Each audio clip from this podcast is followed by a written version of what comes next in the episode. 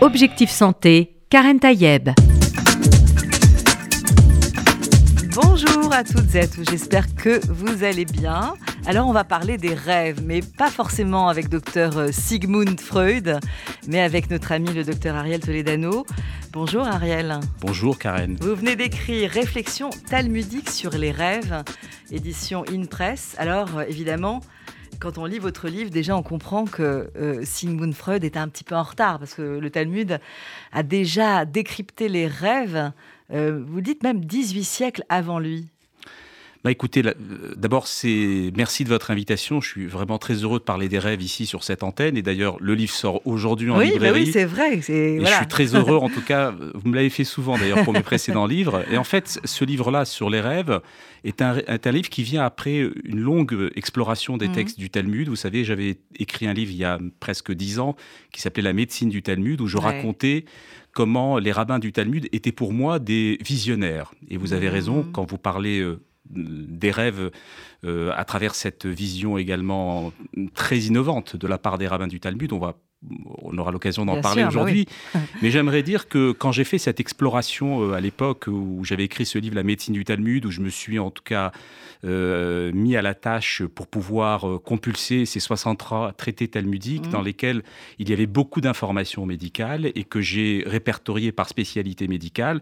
Et j'avais montré à l'époque que les rabbins du Talmud, de par leur analyse et de par les prescriptions mosaïques, c'est-à-dire de la loi de mmh. Moïse, ils ont eu euh, des réflexions qui étaient des réflexions qui étaient pour moi des précurseurs de la science. Et c'est pareil concernant les rêves, parce que à propos des rêves, euh, ils ont un interdit important. Euh, à leur époque, les rêves étaient de l'art divinatoire. Vous savez que, mmh, par exemple, voilà, ah, on va parler des prophéties, mais en tout cas les Grecs, euh, les Chaldéens, les Babyloniens, toutes les grandes civilisations ont considéré que les rêves étaient euh, de la divination. Regardez par exemple Hippocrate, il a fait tout un traité sur euh, la manière de soigner à travers les rêves. C'est-à-dire que les mhm. gens allaient dans les grands temples grecs à Asclepios par exemple et attendaient en tout cas de rêver et les rêves étaient interprétés par des prêtres et en fonction de l'interprétation qu'ils donnaient des rêves, ils avaient des ordonnances, mhm. des ordonnances entre guillemets divines.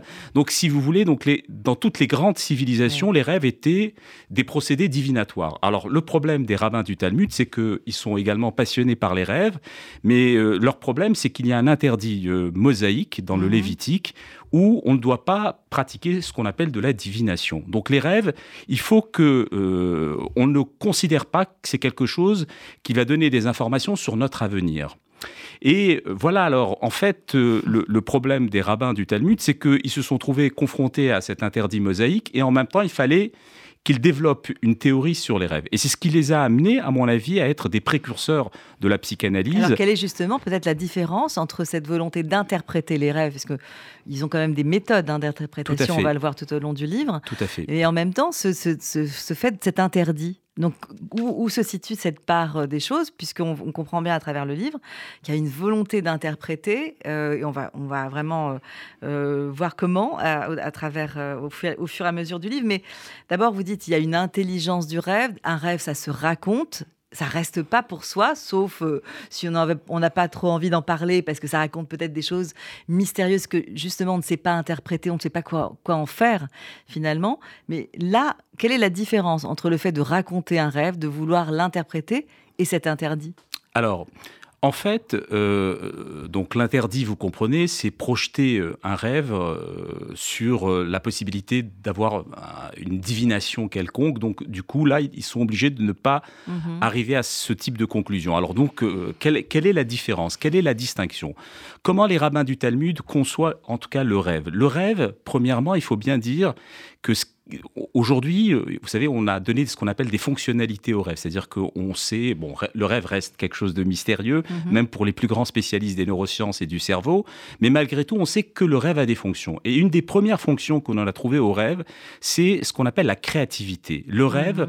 le fait, regardez par exemple Salvatore euh, euh, Dali, qui était un, très grand artiste. Mhm. on raconte qu'il faisait, voilà, on raconte qu'il faisait des micro siestes parce que justement, ça lui permettait de faire des rêves.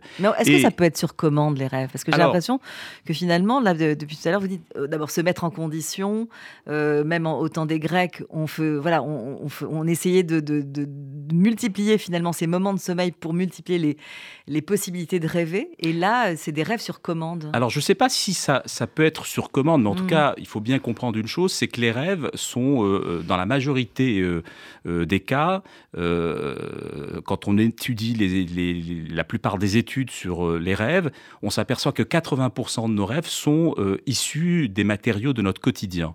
Euh, les rêves euh, exceptionnels, qu'on appelle les rêves typiques, euh, où on vole, sont des rêves très rares. Mhm par rapport aux rêves du quotidien. Et d'ailleurs, c'est pour cette raison qu'on s'en souvient. Mais j'aimerais revenir sur un point, c'est sur la notion de créativité. Euh, euh, vous savez, dans, dans, le... Euh, j'adore cette, cette, idée, on, en avait déjà abordé une fois quand on avait parlé du Talmud, c'est la recherche dans le texte de la Bible, une, une, expression, un mot qui apparaît pour la première fois.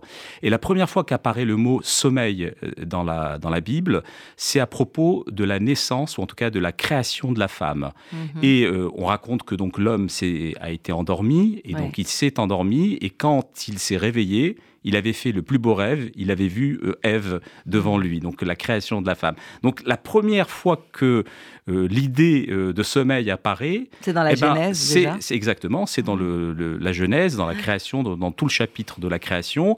Donc du coup, dans la tradition biblique, dans la tradition talmudique, le rêve est associé à quelque chose de créatif. Donc c'est très intéressant parce qu'aujourd'hui, euh, on a euh, considéré que euh, la créativité était liée au rêve. Et on s'est aperçu. En fait, c'est le mot chalom qui, a, qui, Alors, en fait, qui, arrive très vite dans la, dans la, dans la, construction de la Genèse. Là, je parle du sommeil. Vaïchan, il, s'est endormi. Alors, le mot chalom, la première occurrence du mot chalom apparaît à propos d'un épisode de. Chalom qui veut dire rêve. En voilà, exactement.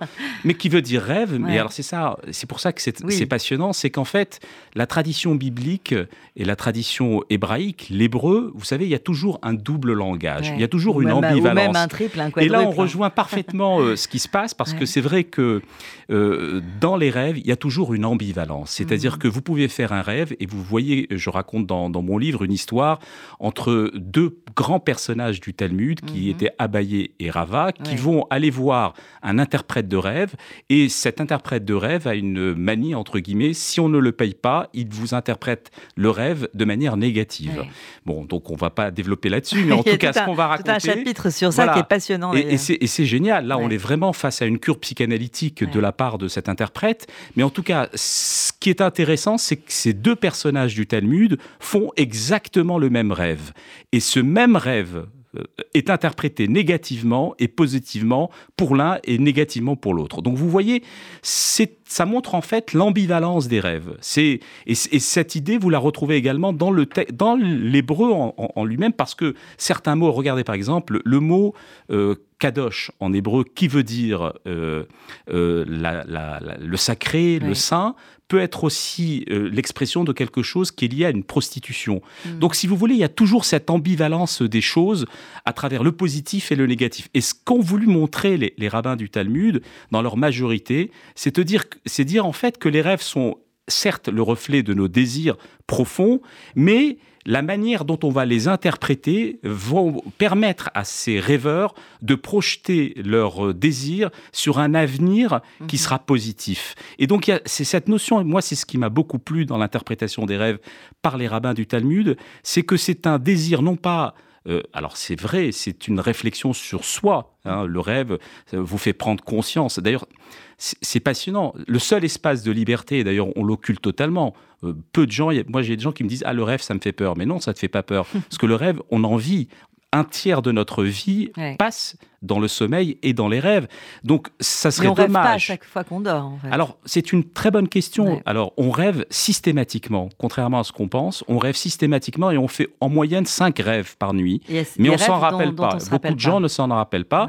Alors, si on commence à prendre l'habitude de, de prendre un crayon et d'essayer de se souvenir de quelques rêves, on voit qu'on a quand même euh, des bribes de rêves qui nous, qui nous parviennent. Mhm. Donc, en fait, c'est l'oubli. Et vous savez, l'oubli, ce que disait Freud à propos de l'oubli, c'est qu'en fait, c'est un, une résistance psychique euh, de la conscience pour éviter de se rappeler de notre inconscient. Mais bon, voilà. Donc, du coup, nous Alors rêvons que tous. Le rêve lui-même, c'est vraiment une part de son inconscient qui est là et qui s'exprime par le rêve. Alors, ça, c'est ce que pense Freud, mhm. si vous voulez.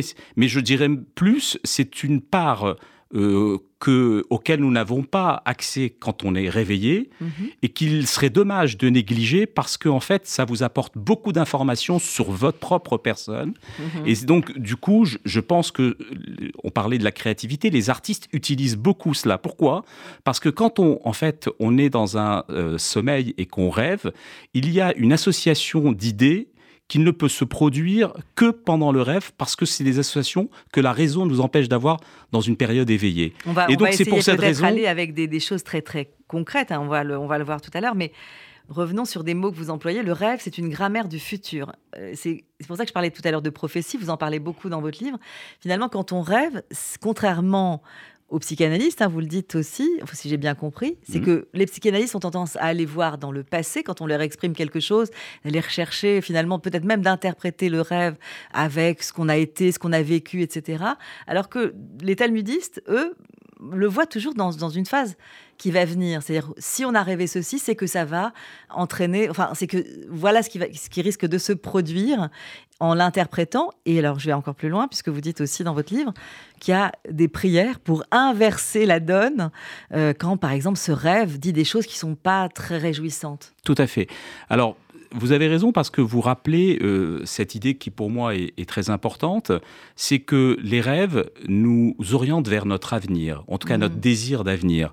Et c'est vrai que quand on s'intéresse à la psychanalyse et à l'interprétation des rêves qu'en fait euh, la psychanalyse, on s'aperçoit que d'abord, premièrement, c'est toujours euh, retourné vers soi, mhm. C'est-à-dire que c'est une réflexion sur soi et sur ses propres problèmes à travers. Égocentrique. Voilà, c'est vraiment tourné vers soi. Et, la, grande différence, euh, des rêves. J'aime bien cette phrase, je cite beaucoup euh, Raphaël Drey, qui est un philosophe et un, et un penseur que j'aimais beaucoup et qui a aussi beaucoup écrit euh, sur les rêves et sur le Talmud. Et, lui dit, on ne rêve pas que pour soi dans la tradition talmudique, on rêve aussi pour les autres. Mmh. C'est-à-dire qu'en fait, on rêve pour redéfinir notre place dans la société. Mhm. Et vous savez, il y a une, euh, beaucoup d'études qui ont montré, des, recherches très intéressantes dans, sur les neurosciences, qui ont montré qu'il y a dans nos cerveaux ce qu'on appelle des neurones miroirs. Et ces neurones miroirs, c'est quoi? Ce sont des neurones qui vous permettent, quand vous voyez par exemple quelqu'un sourire, eh ben vous comprenez, c'est ces neurones qui sont activés, qui comprennent en fait que vous avez en face de vous une personne qui est heureuse, qui a une... ça nous permet de définir mhm. quel est le type d'émotion que la personne a en face de nous. Donc ces neurones miroirs, ça a été une très grande découverte. Et on s'est aperçu que quand on rêve, ces neurones miroirs sont aussi activés, ce qui nous permet en fait de comprendre que les rêves sont aussi parmi les fonctions des rêves euh, quelque chose qui nous permet de nous intégrer dans la société, de mieux comprendre les autres. Et c'est pour cette raison que je disais que grâce aux rêves, on peut arriver à avoir une sociabilisation qui est plus grande. Donc du coup, vous voyez que le rêve, dans la tradition talmudique, à travers ces recherches que nous avons fait aujourd'hui euh, à travers les neurones miroirs, eh ben, les rêves sont tournés toujours vers un désir d'autrui. Donc on rêve pas que pour soi, mhm. on rêve pour mieux s'intégrer dans la société. D'ailleurs, c'est souvent un lien, de, de, une relation avec l'autre dans les rêves, et c'est même interprété comme ça, on va y revenir, mais Juste, moi j'ai noté euh, quelques, quelques éléments, parce que c'est important aussi que les, gens puissent avoir aussi envie d'aller voir ce qu'il y a dans ce livre, Les réflexions talmudiques sur les rêves du docteur Ariel euh, Toledano, euh, paru tout juste aujourd'hui, donc on peut vraiment le trouver partout. Tout à fait. Alors vous dites que le Talmud, finalement, c'est un peu comme une clé des songes. Je trouve que l'image est, est, très jolie parce que dans le Talmud, on va trouver vraiment même un lexique euh, qui nous permet euh, d'interpréter de, les rêves. Ça ne veut pas dire que tout le monde peut le faire, mais vous dites par exemple que si on rêve de boisson, ben c'est un, un, bon signe. Si on rêve d'un chameau, c'est qu'il y a un danger imminent. Euh, si on rêve d'un cheval blanc, c'est en tout cas positif. Si on rêve d'œufs cassés, ça veut dire que c'est la concrétisation de quelque chose qui va, qui va arriver. Bref, je parle d'un si on rêve d'olivier, c'est une belle descendance, etc., etc. Donc ça veut dire que finalement, il y a en plus, donc les, rabbins talmudistes ont, établi un lexique, à force, à force d'interpréter, Comment se sont faits ces choix? C'est-à-dire qui, qui, qui a décidé finalement que euh, quand on rêve d'un coq, eh bien c'est, va venir peut-être la naissance d'un garçon, etc., etc. Tout à fait. Alors c'est, une très bonne question. Je, les ai mis, il faut être clair. Moi, le, médecin très rationaliste, euh, vous savez qu'il n'y a aucune, en tout cas, interprétation des rêves qui a été validée de manière scientifique. En tout cas, euh, je les ai mis à titre d'information et pour expliquer comment ces rabbins parviennent à ce type de, de... alors vous savez, tout ceci se trouve dans des textes, euh, notamment le traité Berachot du Talmud, où vous avez de très belles pages et on vous explique comment ils y parviennent. Souvent, en fait, c'est pour ça que vous aviez raison d'évoquer la notion de grammaire mm. des rêves. En fait, ils utilisent un mot et ils font en fait la conjonction de ce mot ou la manière dont le mot intervient dans un verset de la Bible mhm. et euh, donne une euh, interprétation en fonction du contexte dans lequel ce mot se trouve dans la Bible et du contexte où le rêve a été fait. Donc du coup, en fait, en fait, c'est une euh, lecture biblique de, ce que l'on rêve. Exactement. Donc du coup, ils arrivent à ces conclusions. Moi, j'ai donné les conclusions, mais voilà, après, on, on, en fait ce qu'on veut.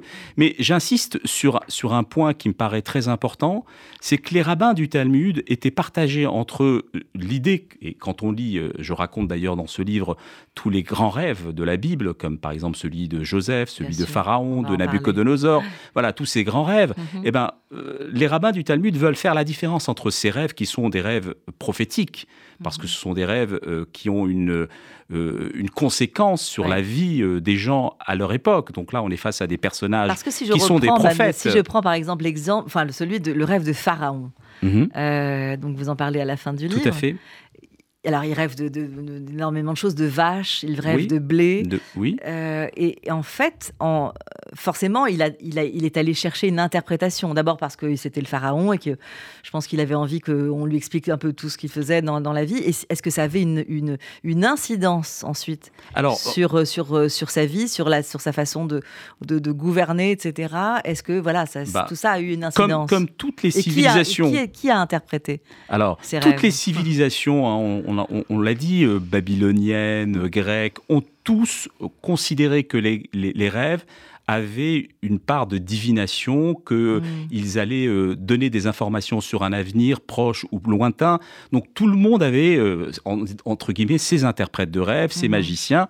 Donc c'était plutôt lié à de la magie, hein, vous voyez. Donc ce qui est totalement proscrit dans notre tradition. Et d'ailleurs, c'est ce qui va faire la différence. C'est-à-dire que quand euh, Pharaon va rêver de ses rêves qui vont le tourmenter, il ne croyait pas qu'il n'avait pas autour de lui des gens qui euh, l'ont, euh, lui ont pas interprété les rêves. Mais ce qui est très intéressant, c'est qu'on voyait que les interprétations que lui donnaient les mages égyptiens ne lui apportaient pas une forme de satisfaction. C'est, c'est, c'est intéressant à rappeler parce que ça veut dire que quand on rêve et que vous racontez ce rêve, il y a euh, certaines personnes qui ont une faculté de voir, de dire est-ce que c'est réellement le message qu'on a voulu me transmettre mhm. sur, sur ce type de rêve?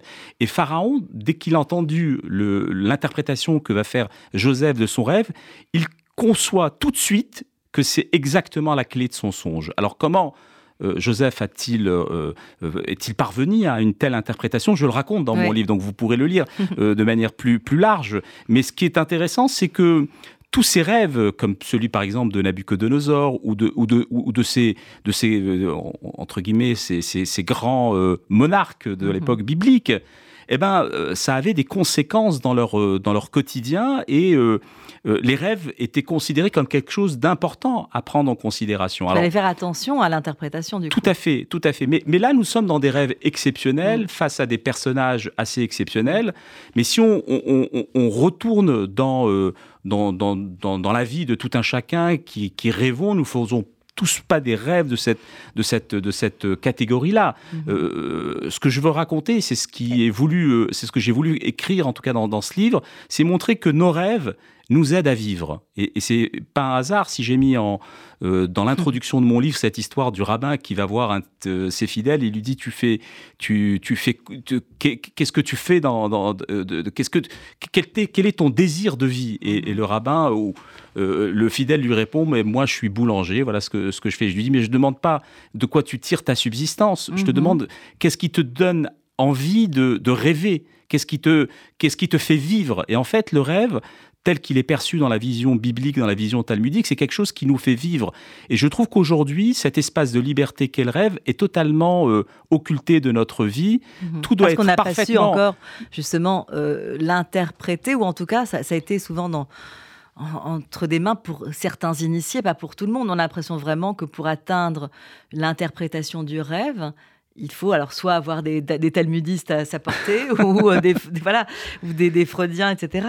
Euh, d'ailleurs, vous le dites hein, dans votre livre, il y avait 24 interprètes euh, de rêves à Jérusalem. Alors d'abord, c'était à quelle époque? Et puis, finalement, est-ce que c'était pas non plus aussi finalement une forme de, de médecine euh, voilà, à côté, quoi, à côté de l'autre médecine. C'est intéressant ce que vous racontez. Vous racontez cette, euh, ce passage d'un rabbin du Talmud qui est un connaisseur des rêves, qui s'appelle Rabbi Bana, et qui disait qu'il y avait 24 interprètes. Euh, donc on comprend que vous voyez que même les rabbins du Talmud mhm. allaient voir des interprètes. C'est-à-dire qu'on imagine, avec toute leur autorité, ils étaient obligés d'aller voir quelqu'un d'autre. Ça veut dire quoi?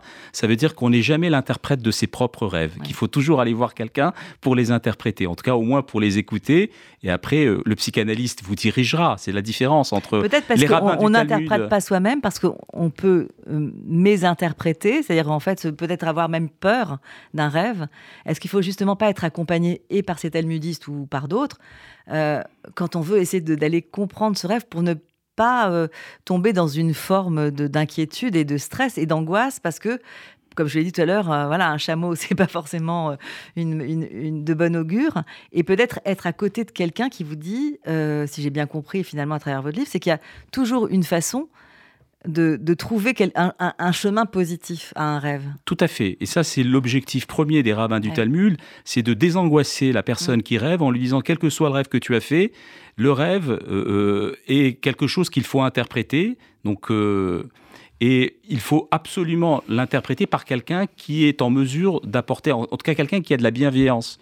Parce que les paroles qu'il va euh, transmettre, les paroles qu'il va dire, sont des paroles qui risquent d'avoir un, euh, quelque chose euh, d'important dans, l'avenir de, cette personne. Donc c'est, c'est, on accorde une, part importante euh, à la, à, la parole. Vous savez, c'est la tradition juive est une tradition qui considère que le monde a été créé par la parole, par les mots. Donc chaque mot qui sont euh, non seulement exprimés par le rêveur, mais aussi par celui qui va interpréter le rêve, à qui vous allez raconter ce rêve, ont une importance considérable. Mais je reviens à ces histoires de, de ce rabbin Bana qui a dit qu'il a, il a, été voir 24 interprètes de mhm. rêve.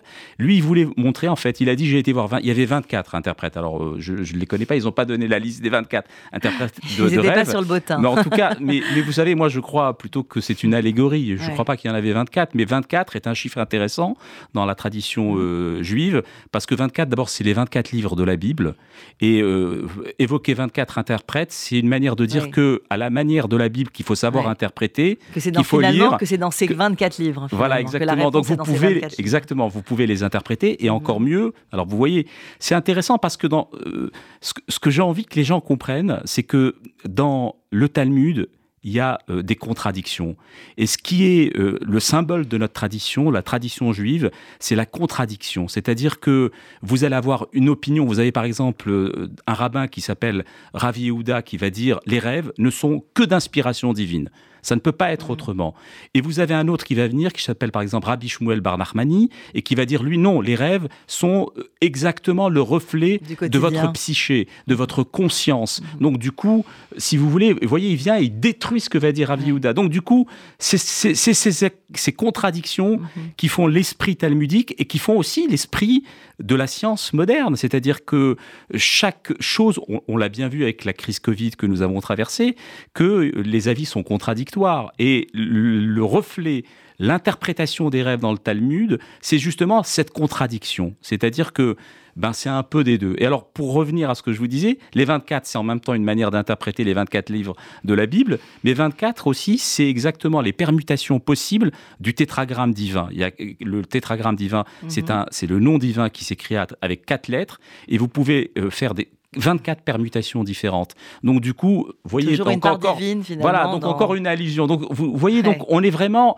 dans un balancement, dans une sorte d'ambivalence, mais c'est ce qui est probablement plu aux psychanalystes également euh, quand ils ont lu ces textes du Talmud. Alors pour revenir sur quelque chose de plus terre à terre, et en plus comme c'est objectif santé, vous le dites, euh, avec euh, avoir l'estomac vide, ça peut entraîner des rêves plus intenses, voire des cauchemars. Ma question c'est est-ce qu'un cauchemar c'est un rêve? Alors, vous savez ce que, comment on définit un cauchemar? Euh, Un rêve, euh, le rêve a une, on, l'a un petit peu abordé, a une fonction précise. Entre autres, vous voyez, on a, on a abordé quelles étaient les fonctions du rêve. Donc, on est mmh. vraiment dans la science moderne aujourd'hui, à travers toutes les études récentes hein, sur les rêves. Les rêves sont là pour réguler vos émotions. Donc, c'est mmh. très important de rêver parce que vous voyez, ça vous permet en fait de mieux percevoir comment vous allez gérer des situations. Mhm. D'ailleurs, on raconte même que souvent vous rêvez des choses que vous avez, que vous allez devoir affronter pour mieux les affronter. C'est très intéressant. un peu une répétition. Et, c'est intéressant. Vous voyez, par exemple, il y a une étude qui a été faite sur les étudiants en médecine mhm. qui devaient passer le concours euh, de première année de médecine, et euh, euh, on, on, a recueilli donc ceux qui avaient rêvé qu'ils avaient raté le concours eh ben, c'est intéressant. C'est-à-dire que ceux qui ont rêvé qu'ils avaient raté le concours, ce sont ceux qui ont le mieux réussi. Donc, vous voyez, donc, du coup, c'est une préparation, c'est une régulation de ces émotions. Et pourquoi je vous mmh. raconte ça? C'est que justement, quand les rêves sont là pour réguler vos émotions, donc, du coup, quand vous faites un cauchemar, ça veut dire quoi? Ça veut dire qu'en fait, c'est malheureusement un rêve raté. Pourquoi? Parce qu'en mmh. fait, ce rêve, euh, alors même parfois un cauchemar vous réveille, c'est en fait, il n'a pas réussi à réguler vos émotions. Et vous savez, on, on, va rentrer dans, vraiment dans Objectif Santé euh, parfaitement, puisqu'en fait, vous savez que le sommeil a été parfaitement étudié mmh. et qu'on doit à un Français euh, la description du sommeil paradoxal chez les chats, qui s'appelait Michel Jouvet à Lyon. Et ce personnage, c'est cet homme qui a beaucoup travaillé donc sur le sommeil, il s'est aperçu que le sommeil se faisait en quatre phases. On commence par la première phase, mhm. qui est la phase de, allez, on va dire, juste avant de s'endormir, la phase d'endormissement. Ensuite, il y a le sommeil lent euh, léger, ensuite le sommeil lent profond, et ensuite le sommeil paradoxal. Tout ça dure à peu près une phase d'une heure trente, vous voyez? Mhm. euh, C'est au moment où on a ce sommeil paradoxal que le rêve apparaît. Mhm. Et alors, euh, pourquoi on l'a appelé paradoxal? C'est parce qu'en fait, il y a un paradoxe en ce qu'on appelle une hyperactivité cérébrale et un corps endormi. Entre le rêve, c'est l'activité finalement. Exactement. Donc du coup, aujourd'hui, pourquoi on, a autant d'informations sur les rêves, c'est parce que maintenant il existe des cellules euh, dans des unités de pathologie du sommeil. Alors le rêve n'est pas quelque chose de pathologique, mais c'est une, vous savez, c'est comme ça que la neurologie, on a réussi à comprendre comment le système nerveux fonctionnait grâce malheureusement à la pathologie. Mmh. C'est-à-dire que quand il y avait des dysfonctionnements du cerveau, eh ben, ça nous a permis de comprendre réellement comment le cerveau fonctionnait. donc du coup c'est pareil. Donc en, analysant donc des gens, on a, il y a des unités euh, de, donc de, du sommeil où on met des capteurs pour pouvoir voir l'activité cérébrale, euh, on met des capteurs au niveau euh, de la respiration, et donc on peut savoir à ce moment-là, quand euh, le rêve apparaît, alors du coup, pour pouvoir bien étudier, parce que le gros problème de ces, du rêve, c'est de pouvoir avoir des informations au moment où le rêve apparaît dans votre, euh, dans votre sommeil. Et le problème, c'est que euh, en général, on a souvenir de nos rêves que quand on est réveillé. Donc, euh, du coup, on n'a pas une information en temps réel de la situation. Et alors, aujourd'hui, en tout cas, on a, on a découvert une, une infime partie de rêveurs qu'on appelle des rêveurs lucides. C'est-à-dire que ce sont des rêveurs qui sont capables, qui ont une conscience, qui sont en train de faire des rêves. Ça nous est tous arrivé, je ne sais pas si vous avez souvenir de cela, c'est que vous rêvez de quelque chose et vous dites mais c'est pas possible. Alors que normalement ouais je peux pas rêver ça. Cette personne est décédée ou cette vous voyez ou pas?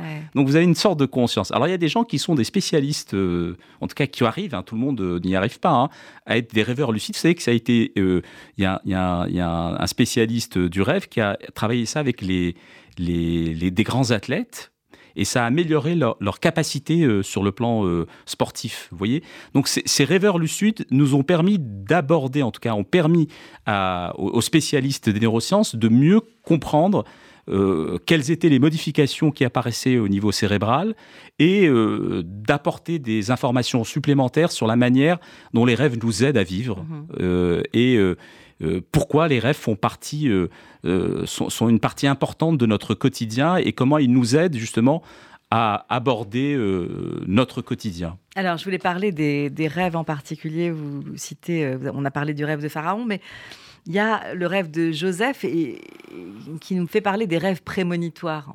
Et, donc, c'est vrai que c'est un mot, souvent on dit c'est un rêve prémonitoire. Mm. C'est-à-dire qu'on se met déjà, on se dit, mais est-ce que ce, que je viens de rêver ne raconte pas ce qui va se passer euh, dans un futur proche Et finalement, c'est c'est comme j'ai dit tout à l'heure, finalement, c'est se projeter. Finalement. Ce rêve nous permet de nous projeter. Alors, plus ou moins bien, euh, parfois de manière euh, plus ou moins heureuse. Euh, comme on a, vous n'avez pas encore parlé de cette possibilité d'inverser, mais là, c'est des rabbins qui proposent sans doute des, prières, etc. à faire quand on a fait un mauvais rêve, un rêve qui, donne matière à une mauvaise interprétation, en tout cas. Là, dans le rêve de, Joseph, on parle finalement de ce rêve prémonitoire. Alors c'est intéressant parce que vous parlez des, rêves prémonitoires. Moi j'aimerais vous raconter, c'est quand je pose cette question, je, mhm. dis est-ce qu'il y a un chapitre entier, est-ce que les rêves sont prémonitoires? Et je commence mon chapitre en racontant une, petite histoire, je ne sais pas si... Euh, oui. On a encore 10 ouais, Très bien, donc c'est une petite histoire qui est vraiment très mignonne, qui est euh, l'histoire d'un un, homme qui s'appelait Issik Ben et qui euh, a fait à plusieurs reprises un rêve qu'il y avait un, un trésor qui était euh, euh, à l'entrée d'un château, du château du Palais Royal à Prague. Et donc il fait donc ce rêve et il se dit oh là là, il faut que j'aille à Prague, mais lui il habite Cracovie, donc ça fait loin à pied, donc comment il va faire pour, pour y aller? Et donc du coup, euh, Bon, il dit bon, laisse tomber, ce, n'est qu'un rêve. Et euh, le lendemain, il, fait de nouveau ce rêve, vous voyez. Mhm. Et au bout de trois fois, il se dit, alors le, chiffre 3, on n'en a pas parlé, mais il est très important, non seulement dans l'approche des neurosciences, mais dans l'approche talmudique. Là, ils avaient eu du nez, entre guillemets, parce qu'ils ont trouvé ce chiffre qui est un chiffre vraiment très important dans l'étude du, rêve. Mais bon, on laisse les gens découvrir ça dans, le livre. dans le livre. Bon, noté. Mais, mais bon, tout ça pour en revenir à, cette histoire. Donc, il rêve trois fois. Il se dit, bon, là, j'ai rêvé trois fois, le même rêve, je vais aller à Prague, c'est loin, mais j'y vais. Il va à Prague, il arrive devant le château, il se retrouve euh, devant la porte du château, il voit qu'il y a quand même beaucoup de gardes, qu'il y a un commandant de la, de la garderie, qui est, de, la, de, la, de, de, la compagnie des gardes qui est là et qui, qui remarque qu'il est là. Donc lui, il n'ose pas aller pour faire un trou, pour trouver son, son trésor. Bon, il, reste devant et puis il reste un peu trop longtemps et il se fait remarquer. Donc euh, il y a le capitaine qui vient le voir, il dit mais attendez monsieur, qu'est-ce que vous faites là? Et, et là, il est pris de panique il dit bon, je crois qu'il faut que je lui dise la vérité euh, et il lui raconte son rêve et en lui racontant, ouais, voilà, il lui raconte son rêve et donc du coup il lui dit voilà j'ai fait un rêve et euh, dans mon rêve j'ai vu qu'il y avait un, trésor euh, à cet endroit. Alors le garde lui dit oh là là mais pauvre garçon, euh, moi je fais un rêve depuis plusieurs mois euh, euh, que dans la cuisine de Issig Ben Yekel à Cracovie, il y a un trésor donc caché sous sa cuisine. Est-ce que tu crois que je vais aller à Cracovie alors que tout le monde s'appelle, la moitié des gens s'appellent Issig, la moitié des gens s'appellent Yekel Je pense que là tu fais fausse route. Et donc en entendant son nom et qu'il y avait un trésor sous sa cuisine, il retourne rapidement à Cracovie et il découvre son trésor. Donc vous voyez, donc en fait, euh, cette prémonition, mhm. est-ce que ce ne sont pas simplement des rêves qui ont été euh, interprétés et qu'on a interprétés, qui sont devenus des choses réelles, entre guillemets. Donc du coup, euh, voilà, c'est une réflexion que l'on peut avoir. Les rabbins du Talmud nous donnent des clés, mais après, vous savez, il c'est ce qu'on a envie d'en faire, des informations qu'on mhm. reçoit et qu'est-ce qu'on a envie d'en faire de ces informations-là? Finalement, c'est une porte ouverte sur notre inconscient aussi.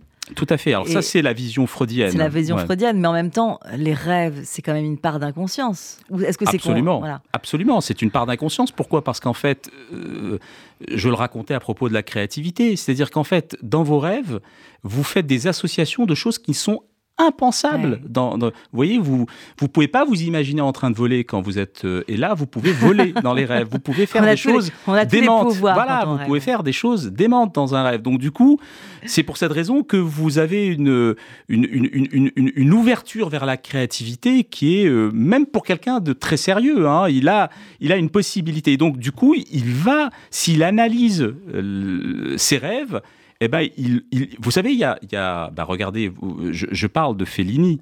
Euh, il, raconte dans, ses rêves que, que excusez-moi, il raconte que tous ses films, il les a rêvés. Euh, aussi bien les décors, aussi bien les scénarios, mais c'est quand même génial.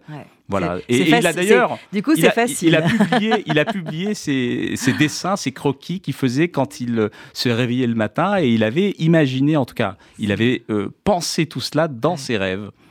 Mais ça, c'est extraordinaire. Donc c'est pour ça qu'il y a certaines personnes Finalement, quand ils dorment, le, ils travaillent. Le, rêve est un monde, est un monde artistique quelque part. Finalement, en tout cas, ça. ça je, je pense que ça, ça vous, mène vous vers savez, la vous savez, c'est drôle parce que vous, vous, auriez pu me poser la question pourquoi j'ai écrit ce livre. Mhm. Euh, j'ai écrit, ouais, j'ai écrit ce livre euh, non seulement parce que évidemment j'ai beaucoup travaillé sur les textes du Talmud et que je continue à travailler et que les rabbins du Talmud ont consacré d'énormes pages ouais. au, au, rêve et j'ai trouvé que c'était intéressant d'en parler, d'autant qu'ils avaient une vision, euh, euh, je dirais de nouveau encore très précurseur ouais, ouais, euh, de, de l'analyse des rêves. Quand ils disent les rêves vont d'après la bouche, vous voyez, Mhm. c'est quand même Bien extraordinaire de dire ça. Donc après, Parce qu'on les raconte, en fait. voilà, exactement. Mhm. Et, mais j'ai écrit ce livre parce qu'en fait, je dévoile peut-être une petite information. Mon épouse est une grande rêveuse. Ouais. Et tous les matins, pour ne voilà. pas la nommer. et tous les matins, donc, elle me raconte euh, ses rêves. Et euh, du coup, voilà, je voilà. Est-ce que et, et- et justement le ça livre l'ins- commence. est-ce que ça regardez, l'inspire pour écrire ses livres? Oh, je pense, euh, ça vous lui poserez la question, mais en tout cas, ce qui est sûr, c'est que, euh, d'ailleurs, le livre lui est dédié, et puis surtout, euh, en fait, le rêve est une, est une envie de, de, de, de, raconter Mhm. et une envie qu'on interprète ce que, ce que l'on a dit. On n'arrive Ouais. pas, vous voyez, à, à rester seul avec ses rêves. On a, on a besoin, vous il y a savez, en le hébreu, besoin de l'autre, en voilà, fait. en hébreu, on dit chalom, chalam, ti ou chalam, ti chalom. Vous voyez, donc ça veut dire, il y a- il y a- on répète deux fois. Ouais. Cette redondance du mot de la langue hébraïque qu'on ne retrouve pas dans le français, rêve, en fait. exactement, euh, montre en fait ce besoin, cette envie de le raconter.